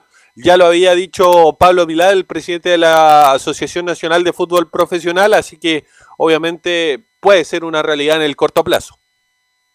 Ojalá, ojalá, ojalá, sobre todo, bueno, el hincha de la U, bueno, como todos los hinchas del fútbol en general, quieren volver al estadio, ir a, ir a- simpatizar por su equipo, pero me imagino que el hincha de la U con mayor razón, que justamente una de las cosas positivas que tiene, una de las cosas que le hace distinto del resto, es justamente la, la incondicionalidad, el apoyo importante y el apoyo masivo. Que ese es el punto, el apoyo masivo en las canchas y a lo mejor la U a lo mejor hubiera tenido un poco más de puntos el año pasado o el anterior si es que hubiera habido público. Actualizamos. eh, Está ganando el está ganando el Leeds. Acaba de hacer un gol. Centro delantero, Eh, el 9. mira, eso es lo importante un técnico. Banford, el 9 del Leeds, es un 9 de medio pelo. Pero. De medio pelo. Pero con Bielsa aparece Van Basten. Entonces, eso es lo importante de un técnico cuando un técnico te mejora. Entonces, bueno, eso también podríamos decir de, de Dudamel, don Enzo. Y claro, y hablando sobre el equipo de Rafael Dudamel, Tomás Rodríguez también se refirió a esta situación y asegura que hay una evolución en el juego. Escuchemos lo que dice el jugador de la U. Bueno, creo que, hay una evolución en el juego. Obviamente el ganar a uno como jugador y como, equipo en colectivo le da confianza y creo que el ganar nos, nos facilita eso de, de poder ir encontrando un juego cada, vez más fluido, un funcionamiento mejor, pero, pero creo que sí, que, van de la mano los triunfos con, un mejor funcionamiento. Así que nada, estamos contentos, sabemos que, esto recién empieza, pero que, el, ganar y el funcionar mejor nos va, a seguir dando confianza para, que vengan nuevamente nuevos triunfos. Ahí estaban precisamente las palabras de Tomás Rodríguez asegurando de que obviamente hay una evolución positiva en cuanto al juego de, Universidad de Chile, de que se puede hacer mejor las cosas, eh, eh, considerando el hecho de que han ganado dos partidos, que pueden trabajar mucho más tranquilos, que ya no está, por ejemplo, lo que pasaba el año pasado con el tema de la tabla acumulada, que también era un tema dentro del plantel, así que obviamente hay expectativas de lo que pueda hacer Universidad de Chile. Escuchemos la, la siguiente declaración de, Tomás que tiene que ver con la diferencia con Leo Rodríguez, con su padre, cuáles son las diferencias, qué es lo que... eh, eh, porque, porque igual es una mochila pesada que, que te estén comparando permanentemente, sobre todo eh, en el caso de él con, con el padre, con Leo Rodríguez, que obviamente marcó un antes y un después dentro de, lo que pues, se podría decir en Universidad de Chile en los años 90, así que escuchemos lo que dice Leo Rodríguez. si vamos estrictamente a lo futbolístico, creo que no hay comparación porque no tenemos nada que ver en, en temas posicionales. No me voy a poner a hablar obviamente de fútbol, pero él era un, un claro 10 clásico y, y yo soy un jugador que, que se mueve más por las bandas, por el frente de ataque. Pero bueno, obviamente para mucha gente la comparación puede llegar a surgir porque él fue una, una figura muy importante de este club, pero a mí, lejos de, sentirlo como una mochila, lo siento como, como una motivación ¿Y por qué no tendría que hablar de lo futbolístico, Tomás? Lamentablemente, qué pena que no se pueda hacer contrapregunta, pero yo lo hubiera dicho. ¿Sabes qué? Descríbete, porque nadie sabe cómo juega y a qué juegas. Perdón que sea pesado, pero, que- pero, pero, debería, es, debería haber eh, dicho. que jugaba por Pero fuera. no, pero es- es igual es que lo que pasa es que no se puede comparar. No, imposible. no. No, no, no, pero, pero por No, lo pero- mismo. pero- Le- pero eh, Velus. Velus, No, pero dame Velus, un segundo, ¿sabe- dame un ¿Sabe segundo. por qué te lo Pero digo? Es que yo no Porque voy, yo voy por el otro lado, no voy, no voy por lo, lo que estás diciendo. Es- Aquí voy yo, que es incomparable, porque el Rodrigo fue un extraordinario jugador de fútbol. Este muchacho está recién levantando, siendo emergente, lo que sea, eh, es un- y no le va a llegar nunca ni a la uña. O sea, ya es una falta de respeto tratar de compararlo, porque el Leo Rodríguez fue un extraordinario jugador, seleccionado argentino, jugó en Europa, multicampeón con la U. Eh, no, fue extraordinario Leo Rodríguez y, y- y alguien que se atreva a comparar al Leo Rodríguez con Tomás Rodríguez eh, es una maldad, porque no hay punto de comparación entre el papá y el hijo. yo discrepo un poco. Puede ser que con los años capaz que nos tape la boca y sea mejor. Pero el, el tema, pero, pero el tema, este Pero mucha- eh, le- le- Pero- Leo, eh, a la edad de... ¿Qué edad tiene Tomás Rodríguez? Ya no, ya no fue Eh, Leo. Leo, a la edad de Tomás Rodríguez, Leonardo Rodríguez era eh, figura en San Lorenzo y fue y de ahí fue eh, transferido a en el, Europa. en el Borussia. Y fue transferido a Europa. Fue el mejor jugador de la Copa América, del América en 91. Chile, claro. Fue el que reemplazó a Maradona en el Mundial del 94 después del, del... O sea, Tomás Rodríguez ni por asomo, a eso voy. Es que mira, en, en general. 24, 25 años, Pelus. 25 años, ya. Es muy tarde. Es muy joven. eh, eh, eh, Pero para el eh, fútbol- Es injusto tanto para Tomás como Leo Rodríguez porque no- tienen punto de comparación. A mí lo que me da pena es que personas como Velus Bravo, en general, póngale el nombre que usted quiera, terminemos matando a los jugadores y al final ningún jugador va a ser como Sala, ningún Pero jugador si va a ser como Vargas, ningún in- jugador va a es ser... injusto, pero es injusto Yo sé que- compararlo con yo el sé padre, que porque el Tomás- padre fue extraordinario. Per- perdón lo que voy a, extraordinario el perdón lo que papá. voy a decir. Yo sé que Tomás Rodríguez es malo. Es malísimo. Si nunca debió llegar a la U, anoche lo dijimos en la voz azul, de hecho. Es malo. Es malo. Si ni siquiera debe ser titular. Es, es malo. Debió, debió llegar a Valencia. Es malísimo. Es malísimo. ¿Qué tiene que ver con lo que dije yo? ¿Qué tiene que En, ver eso? en que cada vez que estamos hablando de cualquier jugador joven que llega a un equipo. Joven, 25 años, ¿te parece joven? Joven todavía, igual. joven. No, joven. pero joven, 18, 20 No, años. ¿Sabes por quién es joven, muchacho? Para cambiarlo, del para seguir con la U, el cabro que se llama Osorio, Darío Osorio. Eso quería hablar. 17 años. Es malo. que es un, No. Es malo. bueno, es malísimo. Bueno, es malísimo. Pero puede ser bueno porque No, tiene a mí me- 17 a mí años. a mí- Ahí es A mí distinto, ¿eh? Mira, Sí. una co- uno ve un jugador y ve la pará nomás, Claro. y a mí El el modo de caminar, ¿no? Un minuto, un minuto de lo que mostraron, y un tipo que, eh, o sea, no sé si llega, a lo mejor no llega, él tiene un accidente doméstico y no llega nunca al fútbol profesional.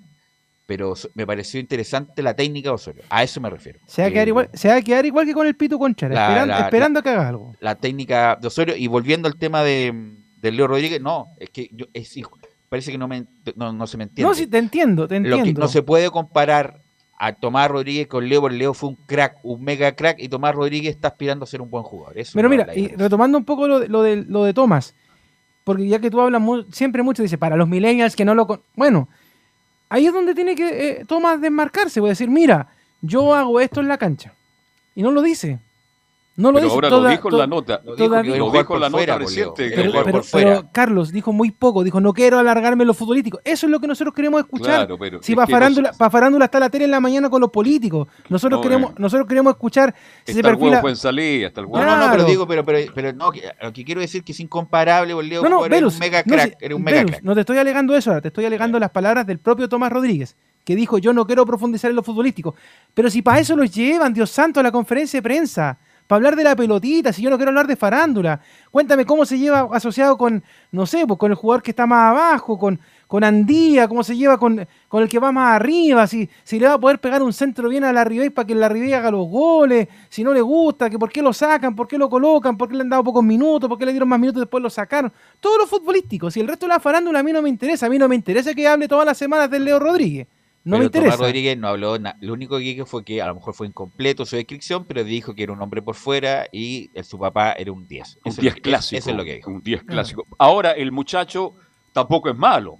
Es un correcto jugador que en Calera no anduvo, No, en Calera Calera anduvo muy bien. Lo que pasa es que no sé por qué llegó en la U. Pero yo siempre, yo fui el primero en este programa que dije que me extraña que haya llegado Rodríguez porque no está a la altura de vestir la camiseta de la U. Bueno, últimamente. Pero no es mal jugador. No es mal jugador. Pero puede, no es para la U. Puede hacer alguna cosita, pero no, no es un De jugador- repente sale una jugada por ahí. Claro, y, uno como que, Es que- la gente se ilusiona, pero, pero ahí queda. Es que ¿sabe cuál fue el problema con el Tomás Rodríguez? Que le adivinaron el juego. Y eso tampoco es culpa de él. Sí le podría echar la culpa, sí, se puede. Pero es el juego de Dudamel. Cuando Dudamel es tan obvio la forma de jugar, claramente van a saber que de cierta manera hay que tapar a Tomás para que no juegue. Y lo mismo le pasó al Pitu Contreras porque la U lamentablemente le dio por jugar solamente por la derecha, ataque por la derecha, ataque por la derecha, y se olvidó que está la otra banda. Muy rara vez No, entrega la pelota al al otro Pito. Contreras lo hace jugar o por la derecha o por la izquierda. No se Claro. puede mover de ahí, por Leo. No, no, no, pero me, me refiero. Es una, no, es una pero- indicación técnica. Pero eh, es que a eso voy. Si ya la U, no solamente por nombre, Velu, sino que ya la U por sistema de juego le da por jugar por la derecha y sabe que por la derecha le van a tamoñar, cámbiate a jugar por la izquierda, pues, sorprende al rival. Pero por eso, pero de- esa es después indicación además- técnica, y- no y- del y de- jugador. Claro, pero es que eso también es bueno que el jugador lo diga, porque la gente, la gente Si lo Velus- dice, no lo ponen más, por Leo. la- es que- es el problema, la gente, la gente muchas veces cree que es un, que es el jugador el que se propone a jugar de X manera. Pero hay, pero Velo, tú como exjugador, Hay, hay Ca- orden. hay formas, hay formas de decir entre líneas cuando las cosas no son. Anda a cambiarte tú- de tú lado, mira. Bielsa te pone por la derecha y juega por la izquierda. Al segundo te cambia. Al Claro. segundo. O sea, ni, ni- No, no, ni- pero, pero, pero no me estoy refiriendo a que te cambies en la cancha. Ah. Te- me refiero a que cuando, por ejemplo, alguien te pregunta en una conferencia de prensa por qué estás jugando como las carabinas de San Ambrosio, tú puedas decir de vuelta inteligentemente que es una burrada del técnico. Tú lo puedes decir. Uno lo puede leer Ah, tiene que decir, el técnico me mandó a jugar en esa posición y si me cambia, bueno, no juego nunca más. Pero, bueno, pero, pero No, no, mira, yo creo que ningún mira, técnico le pero- quita la pero- pero creatividad al independiente jugador de eso, fútbol, mira, ¿ah? Tomás Rodríguez, y- de los que jugadores de la U, igual son los que más hablan, ¿ah? Más que, los que más se extienden a la conferencia, yo creo. Eh, hay otros jugadores que son monosílabos y no dicen nada, pero Tomás Rodríguez, yo creo que Habla. un poco más de la cuenta que el resto de sus compañeros. Pero mira, Eso, ojo, perdón. algo, algo que dijo ahí recién Carlos Alberto. Carlos Alberto decía, yo no creo que el técnico le limite la creatividad. Carlos, sí. Le limita la creatividad, porque por más que uno critique a, a Luis del Pino Mago, ¿cómo puede ser que de la noche a la mañana el jugador que se veía dentro de todo bien en Palestino termine jugando mal en la U? Y el mismo Pero caso jugó de Toma. Caputo también, pues Leo. Pero por eso, pero por eso, porque tú le, pero porque, pero porque tú le cambias el sistema de juego. Tú no vas a ver, por ejemplo, jugar a Cañete como jugaba en Cobresal jugando en la U. Tú no vas a ver a Sandoval como jugaba en su anterior equipo, como jugaba en la U. Pero y así Sandoval ha andado bien. Leo. Leo, Sí, Sandoval ha andado bien. pero podrían dar- Cañete- pero podrían dar no- mejor. No, no ha sido la figura excluyente, pero tiene tres, dos asistencias, tiene un gol y se tendrá que recuperar O sea, en algún momento, hay- obviamente, porque yo creo las que hay obligaciones varios- de los equipos son distintos. por. Claro, hay varios factores. O sea, la camiseta te pesa, eh, lo que te diga el técnico pesa, lo que tú quieras hacer pesa. O sea, hay varios factores, pero uno de ellos, Velus, y muchachos, auditores también, tiene que sopesar sobre el otro y ojalá sea lo técnico, que sea lo futbolístico. Pero a mí me da la impresión, Carlos, volviendo a su comentario, que sí hay falta de creatividad en la U porque se limita a los jugadores a no tener esa creatividad. O usted me va a decir, por ejemplo, ¿por qué Arangui juega como juega? Si en la Unión era una fiesta ver a ese muchacho. Bueno, el, el partido, el último partido Arangui jugó suelto. Y ahí jugó mejor. La libertad, y Y ahí jugó mejor. Bueno, pero tiene que ser una cuestión técnica, lo- Claro. lo, hemos dicho desde que llegó el. Exacto. Y aquí viene el gol del parece. Perdón por Hola. entendernos, pero era eso. Enzo. Oxide. Escuchemos una de, de Tomás Rodríguez que tiene que ver con un tema que está pasando en la Universidad de Chile porque Ángelo Enríquez queda completamente descartado para el duelo de este próximo domingo contra Everton de Viña del Mar en el Estadio El Teniente. No se pudo recuperar de su lesión en el tobillo. ¿Y quién aparece o quién asoma como posible titular? Es precisamente Tomás Rodríguez, que sería el acompañante de Joaquín Larribey. ¿Le, ¿Le acomoda esta posición? Lo responde el mismo Tomás acá en Estadio en Portales. Como ya lo dije, la verdad es una posición que también me acomoda mucho, me siento muy cómodo en este esquema jugando así como, como podría ser la posibilidad de, de acompañante de, de la Ribey, creo que, que sería una oportunidad muy linda, para eso todos los días trabajo, al igual que mis compañeros, pero, pero lo dije anteriormente, es una posición que me acomoda. Los últimos seis meses en Unión La Calera, antes de, de llegar aquí, lo, lo hice en esa posición, creo que, que lo hice muy bien, los resultados fueron buenos, así que es, es otra variante que, que creo que le ofrezco al entrenador y al equipo y estoy a disposición si me necesitan con, con las mismas ganas de siempre. Y Luján, no tiene chance Luján de ser titular por sobre Rodríguez. Es una buena pregunta que la tendría que responder Rafael Dudamel. Al parecer, al parecer todavía no encuentra que esté en un 100% el jugador proveniente de San Lorenzo de Almagro, así que tendría que esperar su oportunidad. Oiga, le- eh, Enzo, ¿verdad que vuelve Casanova como titular? No, no vuelve Casanova. No. Es que ahí está la interrogante, porque ah, em, lo más probable es que se lo lleve a poco. Por la misma situación no se va a no querer arriesgar. todavía Es lo mismo que, que está pasando con Ángelo, que ni siquiera va a ser citado precisamente porque no lo quieren arriesgar.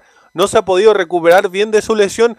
Y en la delantera, lo más probable es que sería con, con dos delanteros, que sería con el propio eh, Tomás Rodríguez y Joaquín Larribey, que es casi lo mismo que probó durante el último partido con Recoleta, ese partido que arbitró René de la Rosa, así que ese más o menos sería la formación que prepara eh, Rafael Dudamel para este próximo partido. Y sería con los nombres que hay descartado ya el día martes ya. Descartado, mira, descartado, estamos el día martes recién descartado. Enrique, ¿cuánto, cu- ¿cómo sería más o menos el equipo a las 14 horas con 44 minutos?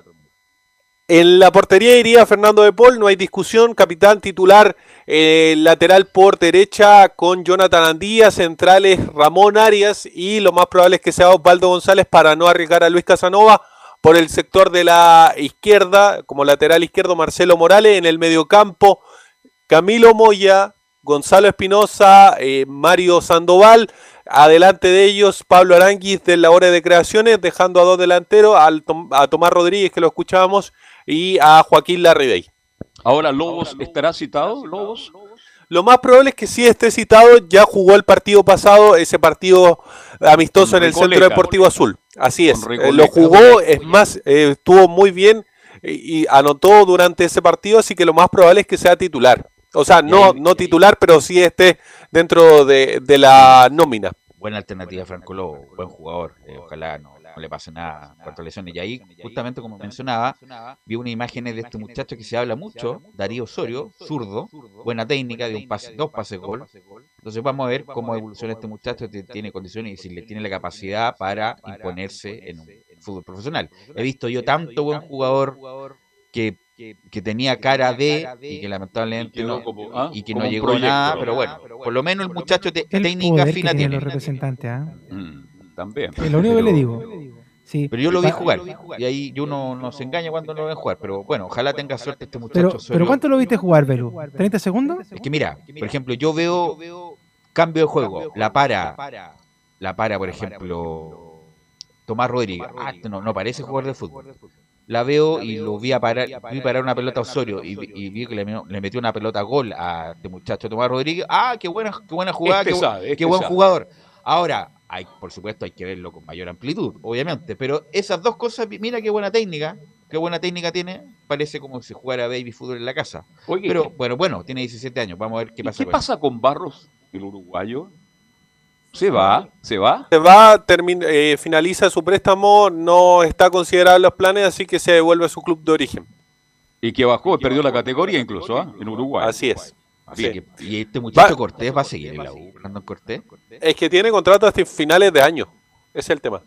Oye, Es un préstamo hasta finales de año con opción de compra. Lo más probable es que hasta el momento no se ve ninguna intención de Universidad de Chile de extender su, su, Si no ha su hecho compra. nada, así que lo, en su Antonio no ha hecho nada de nada. Bueno, Golver ahí, irse ya. Golver y Vargas tiene que dar explicaciones de lo de Brandon Cortés. Ha sido nulo, nulo el aporte de este muchacho que venía de Boca Juniors. ¿Algo más, Enzo?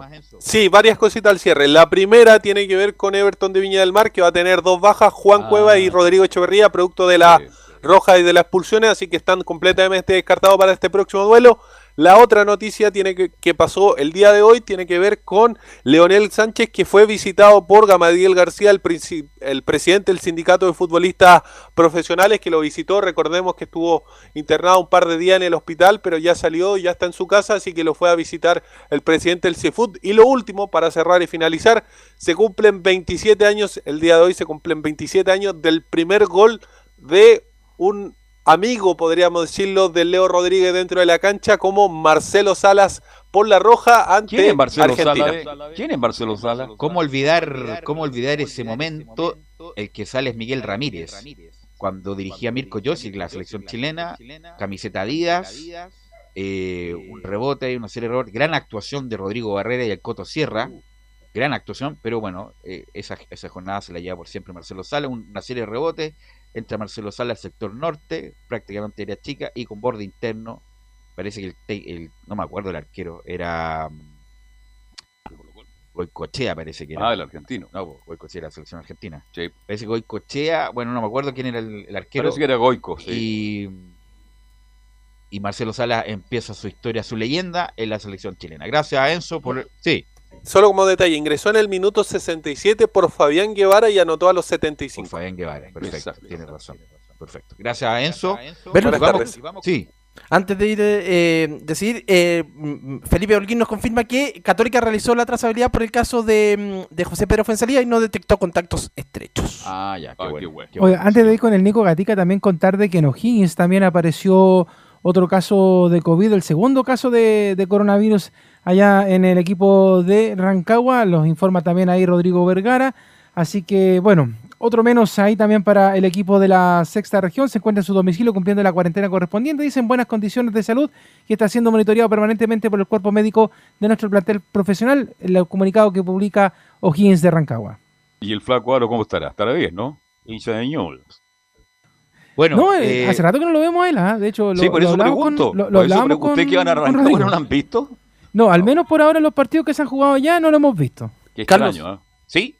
Luis Islas era el arquero de Argentina. Ah, Isla, ya, perfecto. Tiene razón que le ganó el puesto a Goico, justamente en el 94, Islas. Gran amigo de Sergio Benavé Vargas, ¿ah?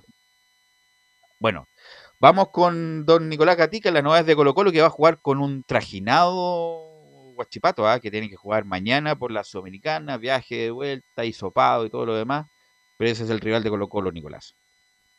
Claro, y como lo decíamos, el titular, el equipo de la usina que cambió la localidad iba a ser primero en el estadio del nuevo gasómetro, o Pedro Videgaín, como se conoce el de San Lorenzo, pero finalmente va a ser en el estadio de Banfield. Ahí va a jugarse ese partido el día jueves, justamente, imagínense, el día jueves va a ser ese partido, así que va a tener dos días, viernes, sábado y el domingo, justamente frente a Colo Colo el cuadro Guachipato, así que ahí viaje de por medio, por supuesto, tendrá alguna dificultad. Pero claro, Guachipato es un equipo que siempre a Colo Colo le complica, es más, la vez pasada empató 2 a 2 y el gol del 2 a 1 para el equipo de Colo Colo lo marcó. ¿A quién vamos a escuchar ahora en declaraciones?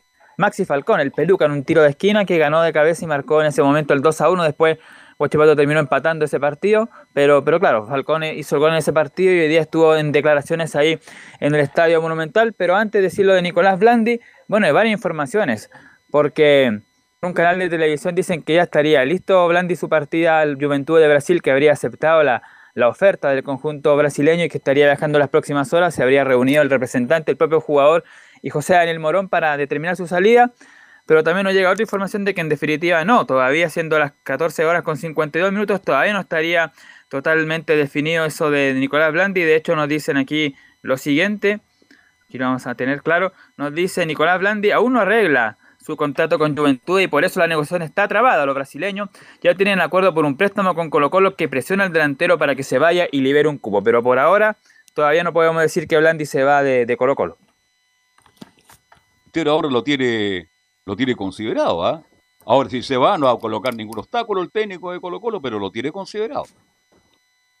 ¿Considerado para qué? Para entrenar, dice. Para ir a la banca, pues si habló muy bien, dice que entrena muy bien. Aquí se viene el segundo gol de Liz, si es que no me equivoco. Uh, una de más. Ay, ay, ay, ¿cómo qué gol se perdieron? Ahora sí, gol. Una serie de rebotes Leonardo y al final el equipo de Bielsa, 2 a 0. 2-0 al Southampton para los fanáticos Está de Bielsa. acelerando por los pasillos de la radio, Laurencio. Claro. Nicolás Gatica. Bueno, vamos a escuchar a Maxi Falcón que habla justamente sobre la posible partida Nicolás Blandi de Colo Colo en la número 3. Escuchamos al Peluca Falcón. Mirá, en lo personal no he hablado con él sobre ese tema. Yo creo que, bueno, él sabrá con más detalle, obviamente, pero yo lo veo todos los días entrenando. Gracias a Dios ahora está entrenando seguido por todas las lesiones que, había tenido.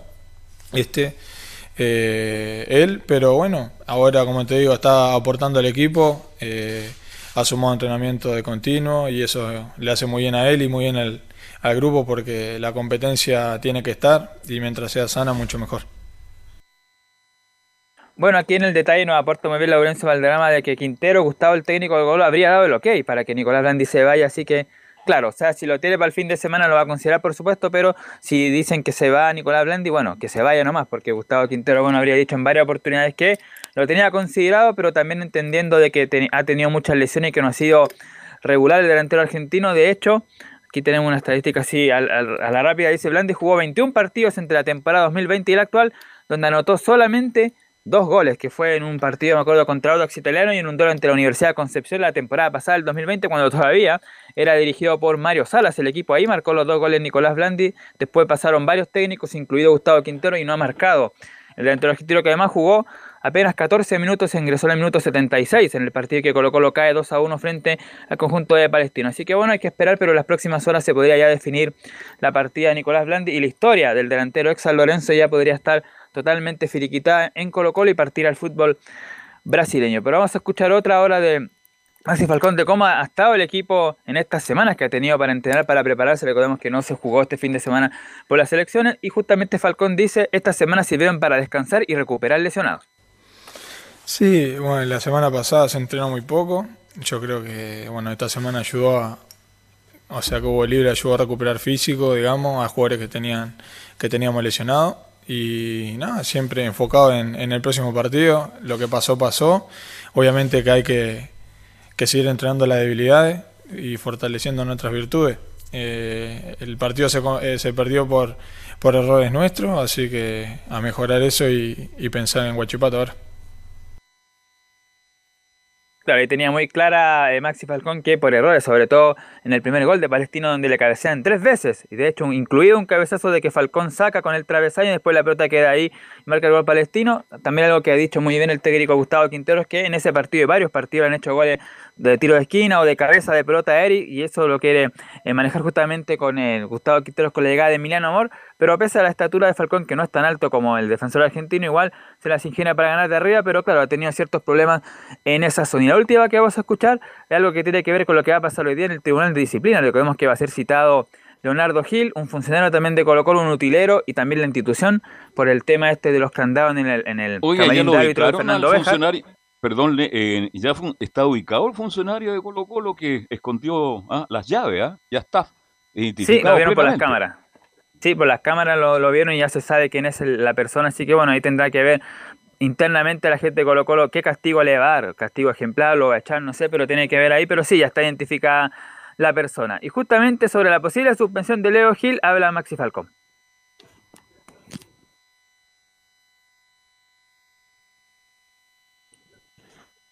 Bueno, vamos a estar. eh, me- Bueno, primero que nada, Leo ha hecho un buen trabajo desde que llegó.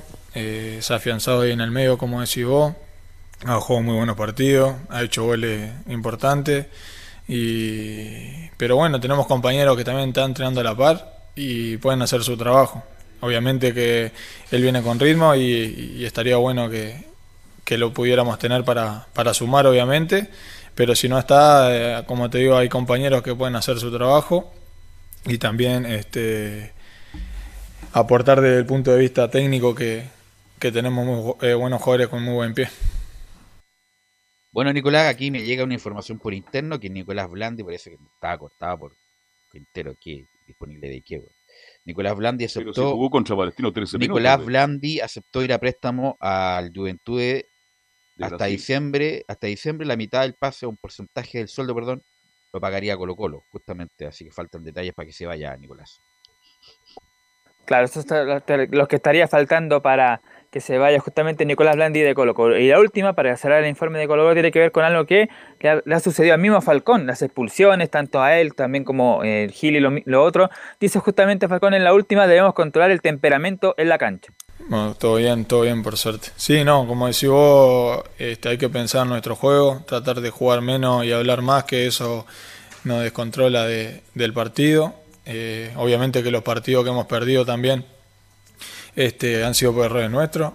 Eh, bueno, a veces hay partidos que las imágenes hablan por sí solas, pero eso ya, ya escapa de nosotros. Como decís vos, hay que trabajar en lo nuestro, en lo que nosotros podemos hacer bien, que es controlar eh, las emociones, más que a veces en un partido estás a mil y este es más complicado. Pero bueno, este, me incluyo también en, en, en, en el, ¿cómo es? en el lío que había tenido yo hace unos, unos partidos atrás, trato de mejorar en eso también y creo que, que es lo que nos va a ayudar para, para enfocarnos en nuestro juego y tratar de sacar los tres puntos de los partidos. Ahí estaba entonces en resumen las declaraciones del Peluca Maxi Falcón sobre el presente del equipo de Colo Colo, la partida de Blandi y lo que va a pasar hoy día con Leonardo Gil. Así que vamos a estar atentos ahí en horas de la tarde del Tribunal de Disciplina. Si lo castiga, lo que se arriesgaría el, el volante de Colo Colino a una o dos fechas de, de suspensión, Leonardo Gil. Ok, gracias Nicolás, mañana la vamos a continuar. Bueno, antes de ir a, con Laurencio Valderrama y las colonias, bueno, River Plate no le autorizaron a inscribir dos arqueros adicionales porque tenían los cuatro inscritos con COVID y va a jugar con 10 jugadores. Y de esos 10 jugadores va a tener que elegir uno para que juegue al arco. O sea, como en el barrio, así. Oye, ponte al arco, no, después del gol, después del gol. Bueno, River Plate le va a pasar lo mismo. Un jugador de campo va a tener que ser de arquero. Y hasta el momento solamente tiene 10 jugadores disponibles para jugar el partido mañana con Independiente de Santa Fe. Algo que no se había visto en el último tiempo, a pesar de toda la distorsión del coronavirus. Y vamos con Laurencio Valderrama para que nos informe de las colonias, Laurencio. Sí, justamente, muchachos, y por supuesto renovar el saludo de los 124 años para Unión Española, que vendría siendo y que es técnicamente el quinto equipo con más títulos de primera eh, división, eh, después de Colo Colo, la U, la Católica y de Coreloa, que tiene ocho, eh, así que son, son siete las coronas para Unión Española y la última, el famoso transición del año 2013. Y por cierto, dos super, una, una Supercopa y dos Copas Chile en, en su, en su palmarés cuadro de la Unión, que además es uno de los cuatro equipos que ha, logrado llegar a una final de Copa Libertadores, equipos chilenos, están Colo Colo, la Católica, Unión y Cobreloa. Así que en ese sentido, las felicitaciones y las felicidades para Unión Española. Y por cierto, una única información, por lo menos en el caso de la Unión, es que se descarta completamente que llegue Peña San José porque fue contratado por el Mazat- eh, el Mazatlán, perdón, el cuadro de México, el cuadro donde estuviera Jorge Valdivia y donde está jugando Nicolás Díaz, el hermano de Paulo Díaz. Mazatlán es el nuevo equipo de Peña San José, eh, eh, así que ya se descarta completamente un candidato para la Unión Española. Y, y, por cierto, seguiría César Bravo dependiendo de los resultados hasta final de temporada. Eso es por el cuadro de la Unión Española y por el cuadro de Palestino, justamente eh, lo conversamos por internet con Felipe Holguín, justamente se mantiene una, una oferta por Jonathan Benítez, el jugador de Palestino por parte de, los Pumas de la UNAM. El jugador argentino llegaría a préstamo al elenco eh, de los Pumas, recordemos, donde jugaron en su momento Nicolás Castillo y, y Marcelo Díaz. Así que eh, es una información en, en desarrollo, lógicamente eh, aún no, no ha sido oficializada por el cuadro eh, de los Pumas, pero hay una opción de que parta Jonathan Benítez al fútbol mexicano. Y un, un par de cortitas de Palestino, justamente que se está preparando para ese partido ante Newell's Old Boys. Comentarles que Newell's Old Boys perdió ayer por la tarde por la cuenta mínima ante Sarmiento. Y se fue Burgos, ¿o ¿no? Se lo, lo echaron a Eh, Burgos, parece. Cantante, cantante arquero. Mm, A Germán Burgos, aquí Por- estoy leyendo, Laurencio. Claro, eh, eh, es una información que por lo menos está en, de- en desarrollo, porque justamente hace un ratito vi la página de, del- del cuadro rosarino y no había nada oficial al respecto. Pero bueno, el, el tema es que eh, eh, terminó eh, perdiendo un 1-0 ante el cuadro de Sarmiento de Junín, una eliminación sorpresiva, por cierto, en el cuadro eh, del en, el cuadro ro- rosarino, en el cuadro leproso. Lorenzo, y, disculpa, disculpa, eh, te, te confirmo contra- la salida de Burgos. ¿ah? Se, se, fue Burgos. No, no Mira, justamente- técnico Burgos. ju- te dice Sport así lo anuncia en su en su página. Mira, justamente, eh, eh, sin duda es una información de hace poco rato, porque justamente estábamos revisando recién aquí la, claro, eh, eh, justamente fue por la derrota 1-0 ante Sarmiento, así que llegará con nuevo técnico también el cuadro de, de Newell's Old Boys. Recordemos que eran un, partido por los 16 avos de final eh, de la Copa Sudam- de la Copa Argentina y lamentablemente para Newell's eh, digamos queda em, fuera de este campeonato y ojo que si no le gana a Palestino el día jueves también quedaría eliminado de la Copa Sudamericana así que bueno han cortado por los sanos solamente falta la, confirm- la confirmación oficial por parte de Newell's Old Boys pero como bien tú lo, mencionas y lo acabo de revisar eh, también eh, Germán Burgos por información de, de Tais Sport no más en News. Y vo- volviendo a lo que es Palestino, eh, ya por lo menos tiene algunas bajas confirmadas, lamentablemente, como el Seba Martínez, Nico Berardo y Bruno Gallo, que no han podido recuperarse de sus lesiones. Sí volvería Vicente Fernández y eh, también está la baja por suspensión de Agustín Faría, que fue expulsado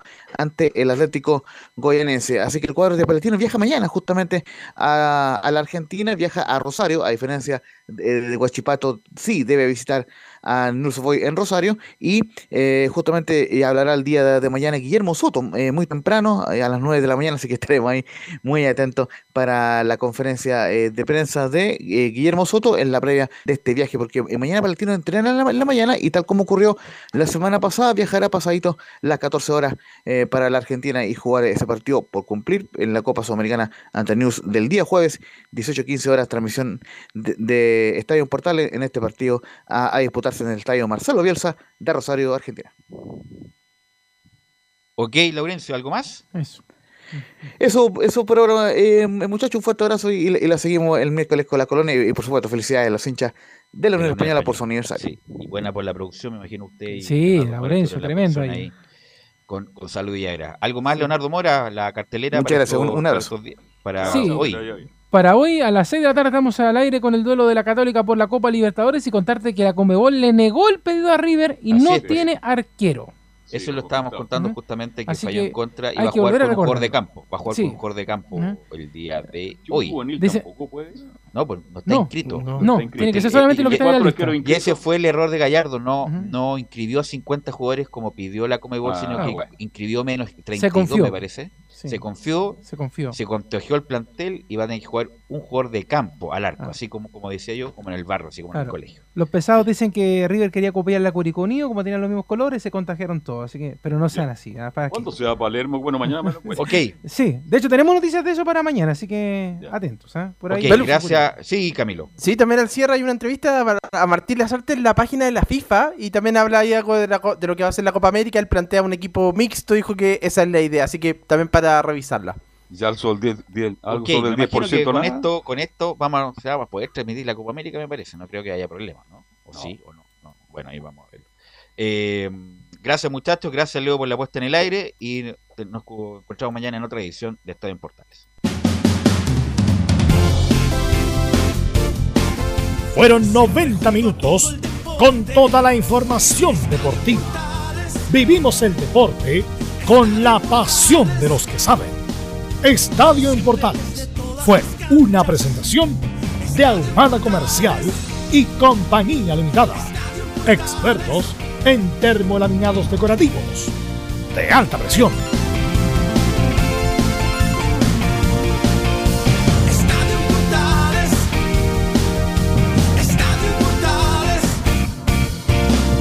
Radio Portal